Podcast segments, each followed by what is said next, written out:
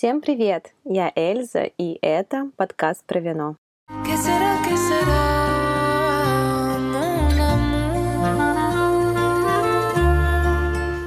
Миллион рублей за бутылку вина? Многие спросят, за что? А я отвечу, ей за что.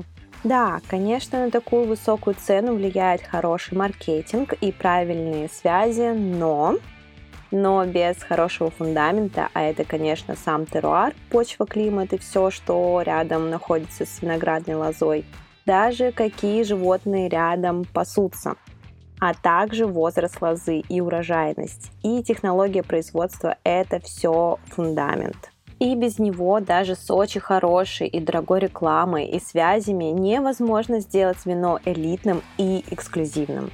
Получается, для создания произведения искусства, где каждая капля имеет значение, должны сойти звезды, а точнее такие факторы, как регион. Место рождения вин имеет наибольшее влияние на стоимость напитка. Дело в том, что на всей планете есть только 80 значимых винных провинций. Это означает, что для производства вина годится только 0,42% суши. Второе. Теруар. Про него я постоянно говорю и говорю, и буду говорить и повторяться постоянно. Теруар указывает на качество почвы, на особенности климата и вообще, в принципе, окружающей среды, где выращивают виноградную лозу.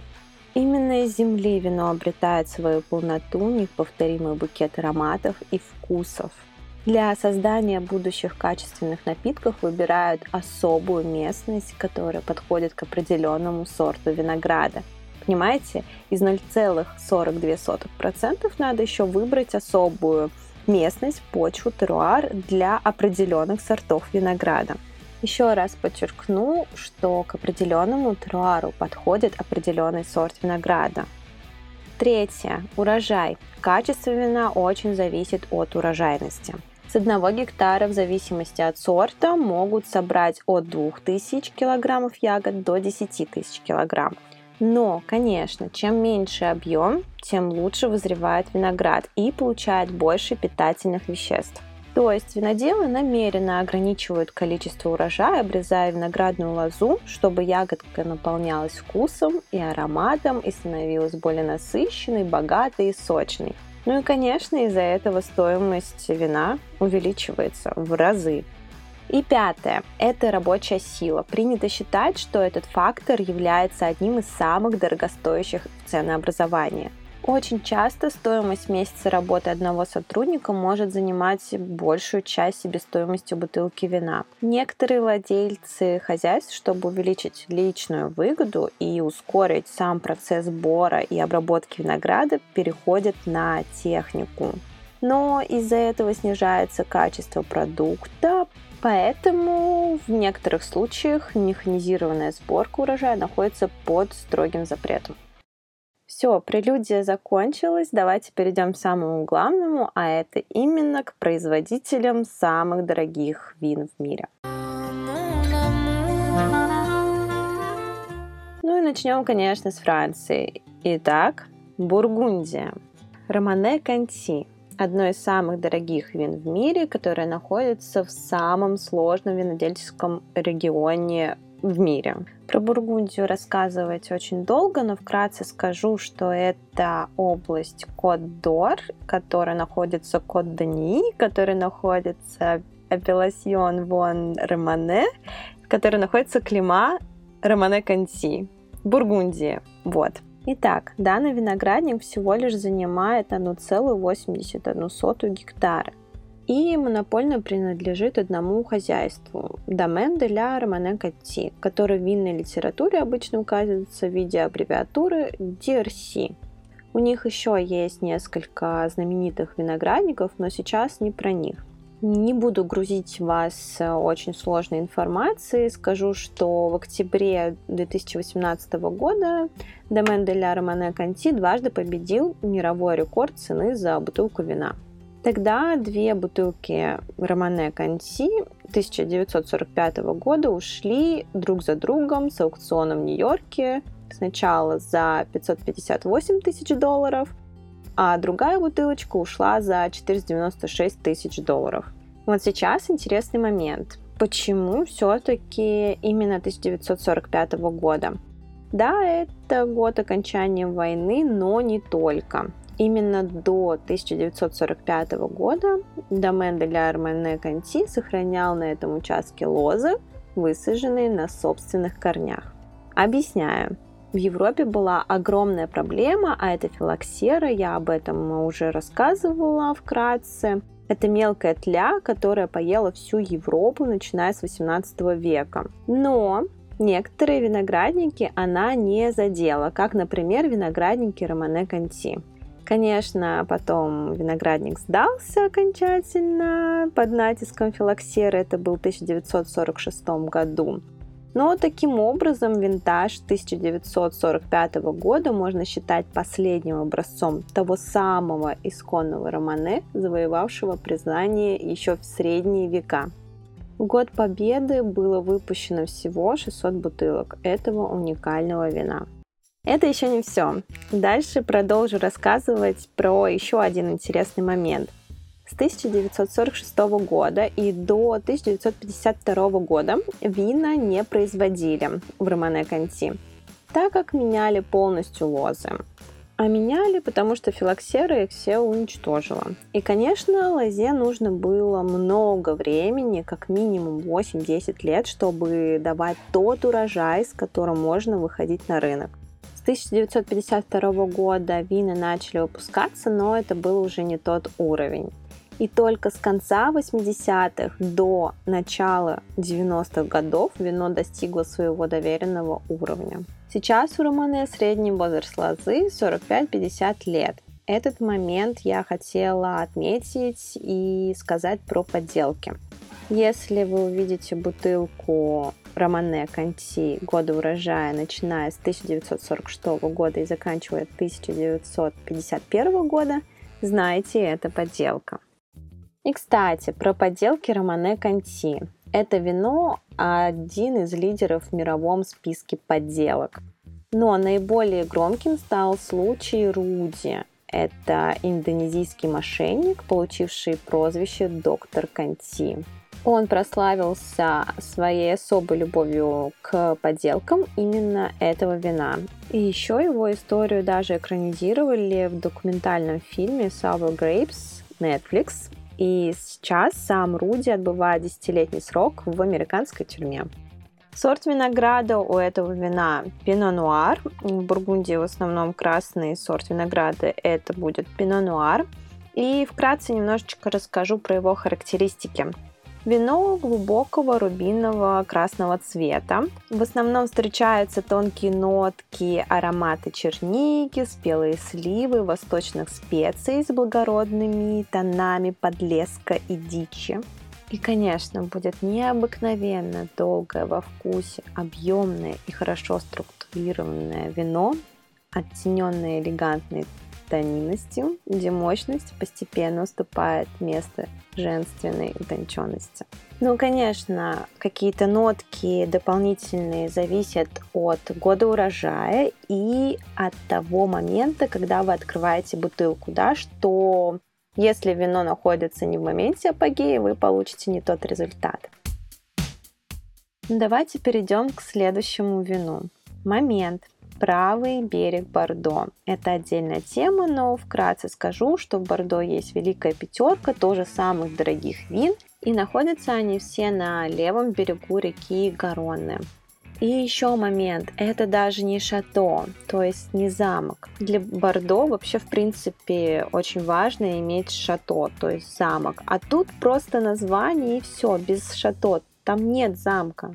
И называется это вино та-да-да-дам, Петрюс. Наверняка о нем многие слышали. Заметочка. Во многих источниках, когда говорят об этом вине, пишут Шато Петрюс, но это некорректно, так как замка нет, еще раз повторюсь, да, его нет, фактического замка нет. Вот и все просто. Плюс это не премьер Гран Крю, то есть не входит в эту великую пятерку региона Бордо но это самое дорогое и элитное вино Бордо. Как так получилось? Я расскажу, почему так получилось. Но сначала немножечко истории. Винодельческие поместья правобережья в 19 и 18 веке были известны мало и стоили совсем немного. Почему? Потому что сказывались слабые виноторговые связи между правобережьем и Великобританией. Все просто. Но даже в то время Петрюс выделяется на фоне остальных. Все потому, что имеет особенную почву и теруар, и, конечно, талантливых виноделов. Историки виноделия предполагают, что поместье появилось в начале XIX века, и имя первого владельца, именно имя, а не фамилия, было Петрюс. Отсюда пошло название, немаловажная составляющая успеха вина, формирующая его бренд. На самом деле очень-очень умный ход, потому что нет ни одного языка в мире, в котором не было бы имени Петр. И оно очень легко воспроизводится на любом языке. Петрюс происходит от латинского написания имени святого Петра, хранителя ключей от райских врат, и они изображены на этикетке бутылки вин. Теперь перейдем про почву. Это на самом деле моя самая любимая часть, потому что эта почва является супер эксклюзивной в мире. Потому что в ней все происходит наоборот. Обычно встречается почва, в которой идет слой глины, а сверху получается слой гравия. А тут все иначе, совершенно все наоборот. Плотный слой голубой глины выходит почти на поверхность, а гравий находится под ним какие бонусы это дает. Когда жарко, лоза легче проникает через гравий и получает нужную для нее воду. А когда дождливо и влажно, глина набухает и не дает проникнуть лишней влаги в почву. Магия. Просто магия. Это прекрасно. Природа очень умна. Вот такая особенность у данного производителя, у данного виноградника. Основной сорт винограда у вина у производства это Мерло 95% и 5% Каберне Фран. Но всем, конечно, очень интересно, что там по вкусу. Молодое вино Петрюс, это 1-2 года, имеет ярко выраженную черносмородиновую ноту, отчетливую, но мягкую тонинность и насыщенный рубиновый цвет. В возрасте 5 лет проявляются ноты табака, спелых слив, ежевики и трюфелей. Но есть особенный винтаж, это 1989 года, это мечта любого коллекционера вин. Оно потрясающее, концентрированное и насыщенное вино с доминирующими нотками ягодного варенья в букете и вкусе. В букете также ощущаются яркие тона чая, апельсина, перезрелые вишни, а также нотки карамели и кокосового ореха. Все в этом вине прекрасно и сбалансировано. Танины, послевкусие и все-все-все. Мы не уходим с Бордо, и сейчас я расскажу про Шато Дикем. Почему я решила про него рассказать? Потому что это белое вино, и это Сатерн. Я про него, про Сатерн, про стиль производства рассказывала в четвертом выпуске. Но вкратце повторюсь, что Сатерн это натуральное сладкое белое вино, которое сделано с помощью благородной плесени и, конечно, особенностей теруара. В этом вине сладость великолепно уравновешена кислотностью, что приводит к тонкому элегантному букету с тонами меда, подсушенных фруктов, специй и цветов. Это самое дорогое белое вино в мире. О чем я хотела сказать, что винтаж 1811 года был продан в 2011 году за 75 тысяч фунтов. Тут я бы хотела сказать, что эти вина очень-очень хорошо хранятся. Из этого следует, что они прекрасные инвестиционные вина, чей винтаж, если он хорош, может подорожать неимоверно.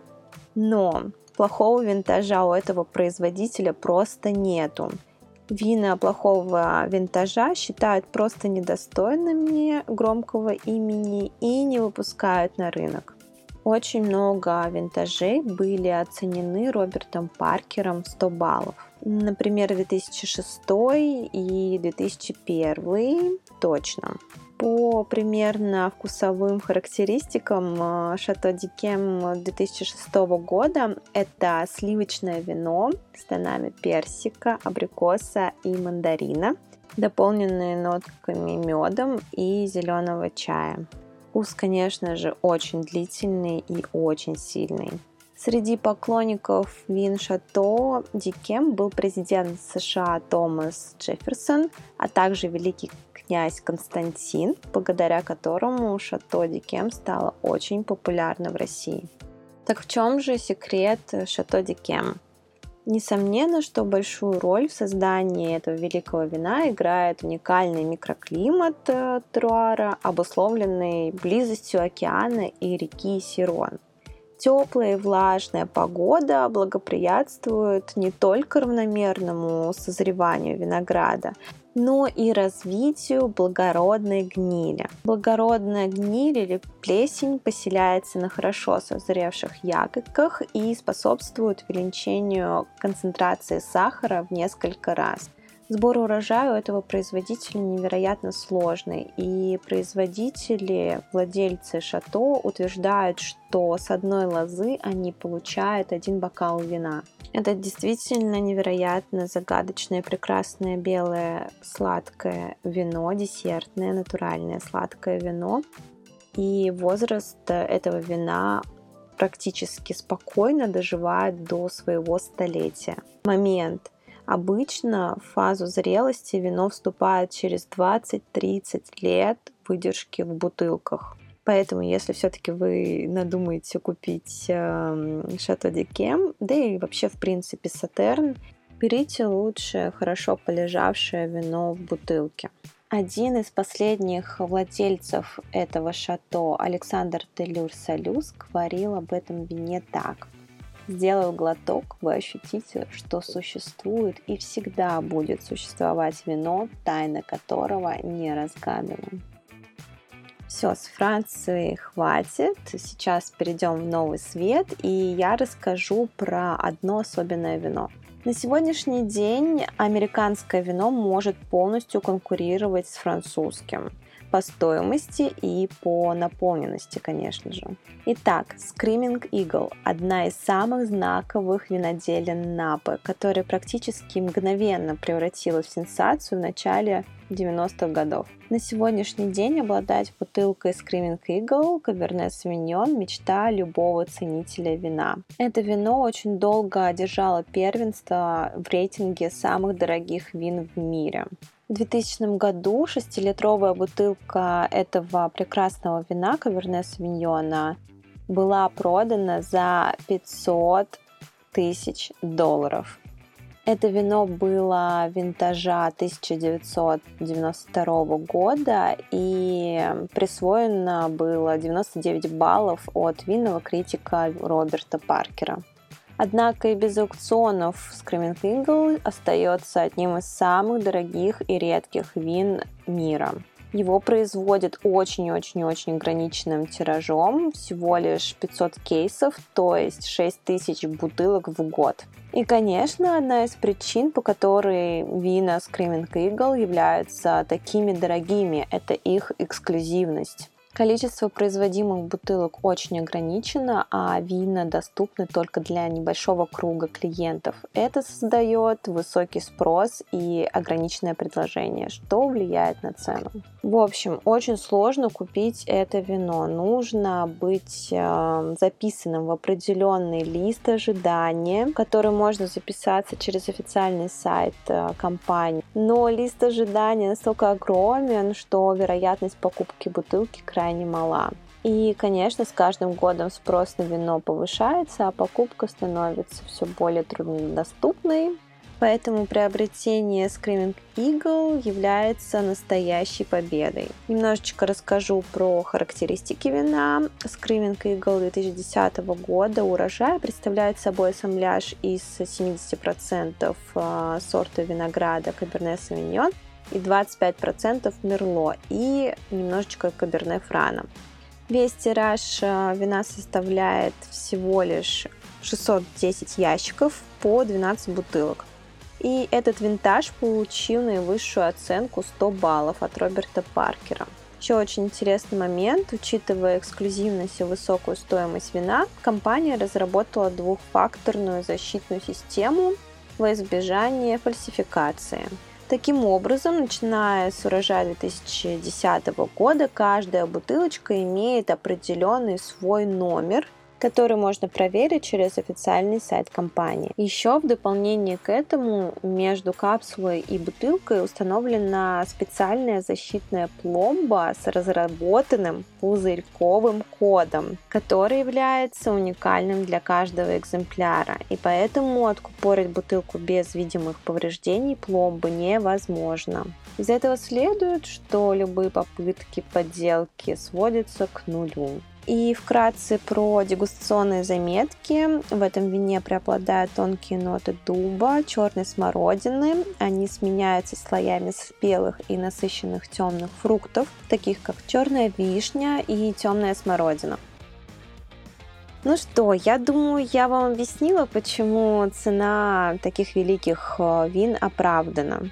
Да, конечно, прекрасная почва, технология, климат, теруар – это всего недостаточно. Конечно, очень часто играет определенная история и своя фишка у хозяйства. Но Конечно, каждый премиальный производитель в итоге выдает на свет гениальное вино. И мои пожелания каждому — это в своей жизни выпить прекрасное вино, гениальное, чудесное вино, которое запомнится вам на всю, всю-всю-всю свою долгую прекрасную жизнь.